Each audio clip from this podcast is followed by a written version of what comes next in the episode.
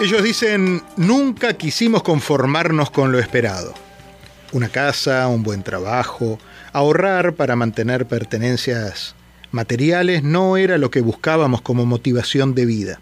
Queríamos una cotidianeidad llena de sentido y de compromiso. Entonces, este matrimonio tomó a sus cuatro hijos y decidieron recorrer el mundo. Así lo hicieron. Así lo hicieron, Geraldine. Así tan fácil. ¿Cómo estás? Bien, mucho gusto. Gracias por invitarnos. No, al contrario. Yo creo que se dice más fácil de lo que se hace. Tal cual. Eh, Geraldine Chapochnik es eh, creadora de contenidos digitales, es actriz, es chilena, como ustedes escuchan, ese acento tan, tan característico, es chilena. Está casada con Mariano Huchnowitz. Él es actor, maestro de artes marciales, argentino. Ya me contarán cómo, cómo nació esa relación. Por lo menos están en el país del lado, así que. Y los hijos son eh, Yehuda, Noam, Luba y Maor no sé si he puesto los acentos donde corresponden, pero así se compone toda esta familia que eh, tienen una página de internet que se llama Familia sin Fronteras. ¿Y dónde te encontramos ahora? ¿Dónde los encontramos ahora recorriendo el, el mundo? Ahora nos encuentras en Bucios, Brasil. Ay, qué lindo que es Bucios. Ahí está Rua das Pedras, ahí está Rua das Pedras, Joao Fernández, Joao Fernandinho, que son las playas maravillosas que hay allá en, Bucios. Sí, sí, muy, muy lindo. Acá estamos, eh, ya les contaremos, pero iniciando una etapa 2.0 de viaje con algunas cosas antiguas, algunas cosas nuevas, eh, pero sin duda un lugar que enamora. ¿Qué, ¿Qué me decías? Que es un lugar que enamora. Claro, claro que sí. Claro que sí. ¿Y, cómo fue esa, esa, cómo nació esa idea de decir, eh, quién dijo eso? ¿Quién dijo primero, Mariano o Geraldine dijo, sabes qué, esto no es para nosotros, lo nuestro es la libertad?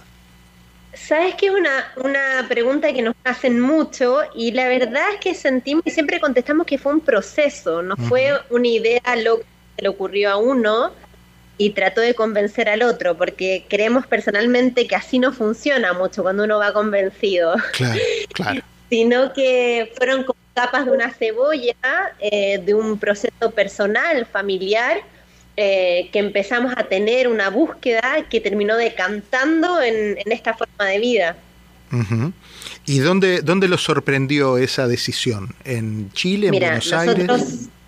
Sí, nosotros vivíamos en Chile, nos conocimos ahí, ya que mi marido vivió muchos años en Chile.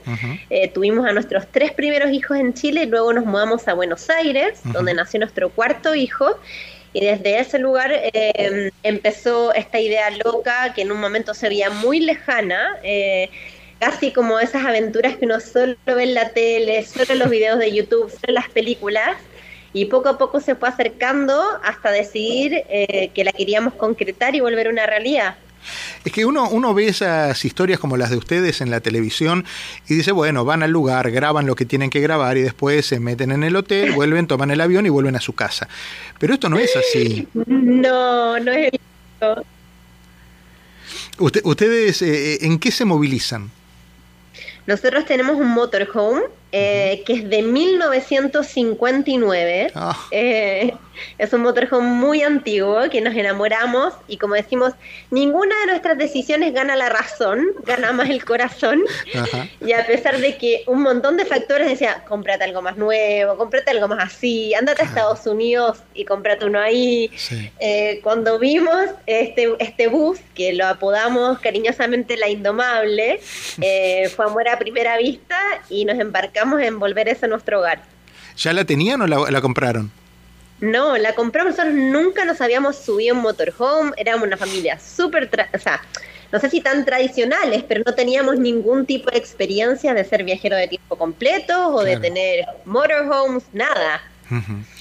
y, y, decirle a los chicos, miren chicos, la vida a partir de ahora va a ser de otra manera. ¿Cómo, cómo lo recibieron ellos eso? Los niños eran muy chiquitos, nosotros ya hace casi cuatro años que partimos este proyecto. El mayor tenía siete años, el menor tenía uno, em, hoy el mayor está por cumplir once. Em, y la verdad es que los niños se prestan con una flexibilidad y con una apertura mucho más fácil que los adultos. Somos los adultos los que tenemos un montón de trabas y más cuando los llevas una vida y de libertades, ¿no? Yo creo que es más difícil adaptarlos al jardín que adaptarlos a una vida viajera. Claro. ¿Y, cómo estudian, por ejemplo? Una típica pregunta eh, de, de, gente con cabeza cuadrada como yo. ¿Y cómo estudian? Claro. ¿Y a qué hora van a la escuela o cómo hacen? Con programas, estudiamos con programas de homeschool que se legalizan a distancia. Ahora justamente estamos en un proceso en que estamos haciendo paradas más largas. Por primera vez vamos a hacer una parada largas acá en Bucios, em, pero durante estos cuatro años los niños estuvieron con un programa de estudio a distancia internacional y con eso validaban sus estudios, estudiábamos un ratito en casa, en el horario que nos acomodaba según las actividades y, y súper bien, o sea, ni un problema. ¿Y el programa de estudios de qué país?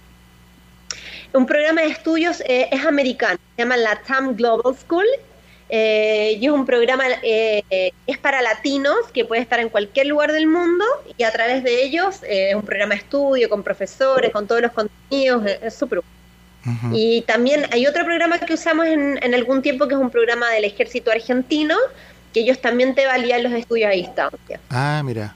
Mira qué interesante. y, por ejemplo, bueno, me imagino que cada uno tiene su computadora y hacen sus tareas porque cada uno tendrá tareas respecto de relacionadas con la edad que tengan, ¿no?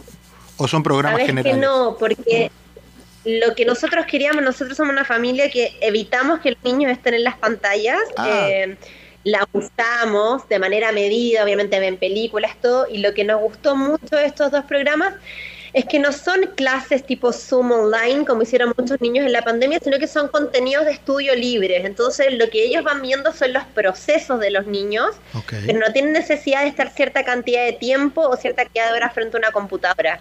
Entonces, como un poco más a la antigua, uno imprime los contenidos, va estudiando con los niños, sí, tiene tutores en línea, libros didácticos en línea si los necesitas pero si estás también en la mitad de la nada, en la naturaleza, en un bosque en Patagonia y no tenés conexión, puedes seguir estudiando. Claro, claro. ¿Y, cuáles son, por ejemplo, los horarios? ¿Se fijan horarios o el que quiere eh, estudiar más temprano estudia más temprano y el que quiere a la tarde a la tarde? Porque son cuatro también los chicos. sí, nosotros en general lo hacemos con bastante libertad y depende mucho el día, porque nuestro día a día es siempre diferente sea, nos podemos despertar un día y capaz que estamos, no sé, en el invierno, en Patagonia y llueve, entonces todo un día adentro y avanzás con más trabajo de la escuela. Y otro día, capaz que estuviste tres, cuatro días llenos de trekking y actividades y invitaciones y tres días no estudiaste. O sea, nosotros nos fijamos más que nada en los procesos de aprendizaje más que en una rigidez de, de resultados, digamos. Y la verdad es que Em, los niños están súper, súper bien, no han tenido ningún problema y están súper estimulados de otras maneras también. O sea, ellos la geografía la han vivido, la historia la han vivido necesitan estudiar los incas porque estaban en Machu Picchu aprendiendo de los incas, no necesitan estudiar la conquista española porque estaban en Cartagena de India viendo lo que era una ciudad colonial, entonces lo tienen muy impregnado el aprendizaje. Claro, claro. ¿Y, van siguiendo un recorrido o ahora están, porque me hablaste de la Patagonia Argentina, me hablaste de Cartagena de Indias y ahora me hablas de Brasil? Son lugares totalmente dispares. Eh, ah, por ejemplo, si yo te preguntara el próximo destino, ¿lo tienen planificado o, o todavía no pensaron a dónde ir? Mira, es que ahora justo nos agarraste en un proceso muy interesante, porque nosotros, eh, para, bueno, le contamos a la gente que está escuchando la radio, ¿no? Sí, claro. Nosotros durante casi cuatro años recorrimos Sudamérica, porque partimos con un plan que, como digo, todos los viajeros de tiempo completo partimos con un plan que nunca va a ser el plan. Em, que queríamos hacer Sudamérica y Centro y Norteamérica en una primera etapa y cuando estábamos en Colombia en el proceso de embarcar nuestro bus de Colombia a Panamá donde no hay rutas terrestres comenzó la pandemia. No olvidemos que nosotros vivimos casi dos años de pandemia siendo viajeros. Em, y ahí, bueno, se cambió todo toda la libertad y toda la flexibilidad que tenía un poco nuestra vida en pos de lo que estaba ocurriendo en el mundo eh, estuvimos casi un año en Colombia sin poder salir. Y las fronteras terrestres abrieron muchísimo, muchísimo más tarde que las fronteras aéreas. Te diría que hasta diciembre del año pasado todavía se estaban solicitando permisos para cruzar de país. Mm. Em, entonces, quedamos dentro de Sudamérica casi dos, tres años eh, recorriendo, recorriendo a fondo todos los países porque no teníamos la posibilidad de cruce. Em, luego volvimos a Chile y Argentina a hacer zonas más sur que no habíamos hecho en un principio y ahora volvimos a entrar a Brasil por lo mismo, porque queríamos ahora cruzar a Norteamérica y el tema de las visas está retrasado dos años. Sí, está complicado. Entonces nos estaban dando procesos de visa para el 2023. O sea, estamos, el mundo, decimos como, elige un peor momento para, no sé si peor, pero em, intenso para viajar y fueron los años que nos tocaron. Así que este año lo vamos a pasar completo en Brasil. Em, vamos a recorrer Brasil a fondo y vamos a hacer procesos largos en bucios porque ahora dentro de nuestro viaje, que fueron siempre periodos cortos, ¿no? Estábamos tres días, cuatro días, cinco días, una semana en cada lugar. Ahora queremos que los niños tengan ciertos aprendizajes de largo plazo y, por ejemplo, este año vamos a aprender todos a surfear. Ah, mira. Eh, y vamos a aprender todos portugués. Entonces, íbamos a aprender, em, qué sé yo, artesanía del lugar. Entonces, vez de hacer periodos tan cortos, vamos a hacer periodos de entre 3, 6 a 9 meses en cada lugar, pues, de aquí al próximo año. a ver si cruzamos a Norteamérica. Vos me decís que hay muchos, eh, me, me hablas de viajeros de tiempo completo. ¿Hay muchos viajeros de tiempo completo? Hay viajeros de tiempo completo. Mira, te diría que familias no son tantas. Ajá. Pero en los últimos dos años, y te diría que más aún después de la pandemia, también con todo el tema de las redes sociales que han expuesto mucho más esta posibilidad de viajar, ha crecido mucho la comunidad, mucho. O sea, seguimos siendo una hiperminoría, pero, o sea... Claro, pero comparado con lo que había... Uno los va conociendo. Ah, se van conociendo. ¿Y se van cruzando en el camino?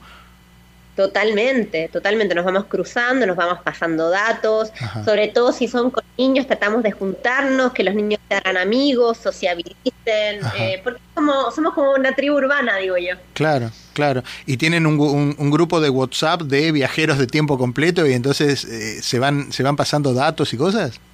Mira, específicamente así como grupos hay, pero mucho por Instagram, hay grupos Facebook, eh, mismo aplicaciones como eOverlander, donde uno se va mostrando dónde estacionar, dónde estacionó, si era bueno, ah, em, diferentes formas. Claro. Ahora, eh, ustedes obviamente exceden a lo que es el imaginario del turismo. Ustedes hacen mucho más que turismo. Eh, van recolectando experiencias de vida de cada uno de los lugares. Es que la verdad es que ser viajero y ir viajar de vacaciones o un viaje de o turismo es algo totalmente distinto. Claro. La gente cree que es vivir de vacaciones y la verdad es que no, de hecho trabajamos un montón. Esa, es mi eh, pregunta. ¿Cómo, cómo, cómo arranca el día tuyo o de Mariano? ¿Dónde quedó la actriz que eras y la diseñadora gráfica? ¿Y dónde quedó el profesor de artes marciales? Sí, la verdad es que el viaje nos ido transformando. Yo hoy en día tengo una agencia de marketing online que fui surgiendo a través de nuestra cuenta Instagram. Eh, yo hoy en día me dedico al media management de, eh, de empresas, de, de, proyectos, de instituciones. De hecho, tengo varios clientes de Miami, te voy a contar. Ah, mira. Em, sí, eh, entonces nos fuimos transformando al trabajo remoto y tenemos nuestra agencia que se llama Sin Fronteras Creative Studio, en la cual generamos diferentes contenidos audiovisuales para marcas y también manejamos cuentas de redes sociales em, de, otras personas, aparte de las nuestras. Claro, eh, entonces, la verdad es que es bien flexible. Así somos bien de despertarnos temprano, somos bien de primero ordenar la casa, hacer las camas, somos personas bastante metódicas, em, a diferencia de la fantasía de la gente que uno piensa que es súper relajado, así como que todo peace and love. Pero, em, pero es que tenés que tener un eh, orden, porque no solo un orden personal, un orden familiar, ¿no? Son un montón. Totalmente. Yo siempre digo que cuando uno vive en una desestructura externa necesita mucha estructura interna porque si no vive en el caos. Claro, eh, Cuando uno es más desestructurado internamente necesita muchas barreras externas. Entonces nuestra vida tiene muchas libertades que necesitan estar sostenidos por una estructura.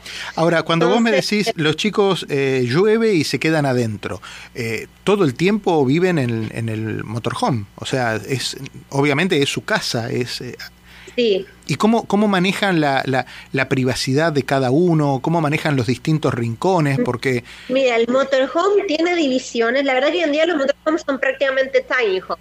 Eh, el motorhome tiene divisiones, entonces se divide como en una sala, a pesar de que súper antiguo, una sala que se hace una cama, un, como bunk beds, ¿cómo se llama? Camarotes o cuchetas, según el país. Y atrás un dormitorio principal. Es todo muy juntitos. Claro. Em, justo ahora en Bucios, como vamos a estar unos meses más largos, por primera vez en cuatro años alquilamos una casa. Ah, y no sabemos lo que hacer, porque primera vez en cuatro años. Claro, por supuesto. Tenemos dos baños y usamos todos uno, porque, viste, o, o cómo cuidar el agua, cómo cuidar las luces, porque eh, es muy lindo viajar, pero también hay un estado de alerta y de sobrevivencia constante, porque hay que cuidar el agua, que los paneles solares, que hay que cargar y descargar los baños, que no te puedes quedar sin ducha, que ta, ta, ta. Entonces, uno empieza a adquirir otra conciencia. Ajá. Ajá. Y, y el tema de la seguridad, por ejemplo, en distintos lugares, en distintas ciudades, en distintos países. Mira, la verdad es que gracias a Dios, espectacular. Y una de las grandes enseñanzas del viaje es que la gente es buena. El 99% de la gente es buena, solo que ese 1% hace más ruido. Vivimos en un mundo en que, por diferentes motivos, eh, siempre escuchamos más de lo malo que de lo bueno. Nos han pasado cosas chiquititas, una vez me robaron un celular, pero no sé, cosas que te pueden pasar en tu casa también, ¿me entendés? Pero la gente es buena, generosa, nos invita a su casa, le llama la atención el bus, viene, eh, no importa el estrato social, tienen un campo, te ofrecen una fruta, quieren compartir, la gente tiene ganas de conectar, la gente es buena. Y el salir de tu zona de confort y del lugar donde te juntarías siempre con la misma gente, eh, o a lo mejor no hubieras conocido este, estas personas de otra cultura, de otra vida, el viaje te da la oportunidad de un contacto más espectacular. Los chicos, eh, que bueno, el mayor tiene 11 y el menor, ¿cuántos? Cuatro. Cuatro. Entre 11 y 4 ya mm, los mayores, me imagino, van empezando como a definir su personalidad su, claro. El de cuatro también, no creas que no. El de cuatro también, sí, sí, el de cuatro me imagino que también, aparte, eh, con los hermanos mayores se debe también eh, necesitar blindarse, ¿no? Necesita blindarse porque si no se lo llevan puesto. Pero digo, ¿cómo, cómo, va pintando la personalidad de cada uno de ellos eh, criados de esta manera? Sí, mira, yo no, yo creo que es algo que no vamos a ser capaces de dimensionar lo fuerte, lo increíble que va a ser hasta que sean grandes, ni siquiera ellos mismos. Pero eh, hay, son chicos muy a lo que cree la gente, a lo contrario de lo que cree la gente, muy sociables, súper amistosos. O sea, como te digo, acá llegamos en bucio, en dos minutos ya tienen amigos, Em, no se hacen problema que el idioma, que de dónde es ese niño, que dónde nació, de qué estrato social, qué cultura, qué religión, no les importa nada, son ciudadanos del mundo absolutamente. Eh, tiene una garra, el chico, vos ves el de cuatro cómo hace skate, cómo surfea, no tiene miedo, él da la vida con el, con el pecho abierto em, y, y no, y hace, la verdad es que es muy increíble, es muy increíble. No sé con qué compararlo porque yo no conocí lo otro. Mi hijo tiene 11 años y nunca fue a la escuela, ¿me entendés? Pero, pero se, se ve, no sé, esta es la normalidad para Claro, claro, por supuesto, por supuesto. Y, yo entiendo que a lo mejor las preguntas que puedo acercar en esta tarde eh, son preguntas desde la estructura de lo convencional. Entonces. Eh, Pero Diego, yo vengo del mismo mundo. O sea, muchas veces la gente cree que esto nos ocurrió porque siempre. Yo vengo de una familia súper estructurada, una escuela tradicional de carrera universitaria, de tenés que comprarte la casa, hacer el negocio, casarte, tener chicos. O sea, em, ha sido una transformación tremenda para nosotros y, creemos que, continúa. O sea, el viaje sigue por dentro siempre. Hablaste de la familia. ¿Cómo es la relación con la familia? Los que somos inmigrantes tenemos eh, en el cuerpo una deuda pendiente permanente con nuestra familia, los que dejamos atrás, los que se quedaron en los países de donde venimos. ¿Cómo manejan ustedes esa relación con la familia? Sí, obviamente que no no es fácil, sobre todo porque fueron dos años de pandemia que para todos los que vivimos lejos de la familia dificultaron mucho las cosas. O sea, nosotros cuando comenzamos, por ejemplo, a los seis meses vino mi mamá a visitar a los chicos a Lima y la idea era después volver a juntarnos, no sé, en Colombia. Y fueron cosas que no pudieron ocurrir eh, y que no hubieran podido ocurrir aunque no nos hubiéramos ido a ningún lado, digamos, porque ya vivíamos lejos. Em, pero sí, es un tema que no es fácil hoy en día ese es el buen lado de la tecnología, que los chicos todos los días llaman por WhatsApp a los abuelos, les mandan mensajitos, hacen un dibujo y le mandan una foto, o sea, tiene una relación muy cercana a la distancia, ¿no? De mucha presencia. Em, yo tengo, tengo papás muy grandes, entonces yo, no sé, hace dos, tres meses me escapé sola a ver a mi papá, porque él ya no puede viajar por la edad que tiene dentro de la dificultad tratamos de, buscar maneras, ¿no? y, lo que me imagino que mucha gente debe preguntar, pero ¿y les va bien? Económicamente resuelven, tienen carencias, viven de caridad o viven eh, el trabajo que vos me contabas que tenés de administración de empresas eh, a través de, las computadoras y del el management de, cuentas, eh, ¿les permite una vida para, para sostener esta travesía? Sí, la verdad es que hoy en día, gracias a Dios, sí, o sea, siempre hemos podido, siempre lo hemos logrado y nosotros en ese sentido siempre éramos muy responsables de que tenemos cuatro hijos, o sea, no íbamos a salir a no íbamos a no era nuestro estilo el salir a vender el día y ver qué pasa, o sea, nosotros salimos ya pensando y con una estructura de cómo podíamos sostener este viaje, pero es una vida muy minimalista. O sea, los gastos fijos son muy pocos y es una vida muy poco ambiciosa en ese sentido. O sea, los gastos fijos son comida, gasolina y, y, ahí quedamos. Porque no pagas alquiler. Bueno, y los programas de educación a distancia que son mucho más baratos de lo que cuesta una escuela para cuatro chicos. Ah, mira. Em, entonces, y hemos ido creciendo también en este proceso de cómo partimos hace cuatro años con nuestra empresa a cómo estamos hoy. Geraldine, que siga ¿y, ¿y, tiene punto de, de culminación este viaje?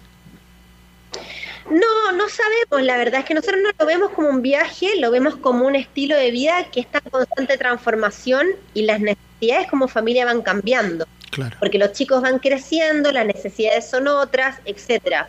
Por eso justamente te contaba que ahora justo estamos en un proceso que estamos viviendo algo distinto, que siempre hicimos procesos cortos y ahora decidimos quedarnos más tiempo en cada lugar sin decir acá vivimos para siempre, digamos. Me quedo con eh, varias frases me, quedo con varias frases. Eh, la que creo que se lleva las palmas es que el 99% de la gente es buena, pero el 1% es el que hace ruido. Y ustedes a través de este viaje tienen la posibilidad de conocer al 99, pero también al 1. Y eso es fundamental, saber, eh, saber cómo, cómo, cómo funciona el mundo. Eh, estando en el mundo es mucho más sencillo que verlo por televisión o escucharlo en la radio. Te mando un beso enorme para, para vos, un abrazo a tu esposo, un cariño a los chicos y, bueno, y suerte, suerte en, no te diría en el viaje, sino en el, en el viaje de la vida, porque es eso, es, es, un viaje de la vida lo que están haciendo. Gracias, Diego. Y quiero invitar a toda la gente que nos siga en nuestra cuenta. Se llama Familia Sin Fronteras en Instagram y también eh, Sin Fronteras Family en TikTok. Y ahí pueden ver todo y hacernos todas las preguntas que quieran. Te mando un beso enorme, ¿eh? hasta cada momento y, y feliz vida. Un abrazo, un abrazo a todos. Chao. Nos vemos en Miami. Dale, te esperamos.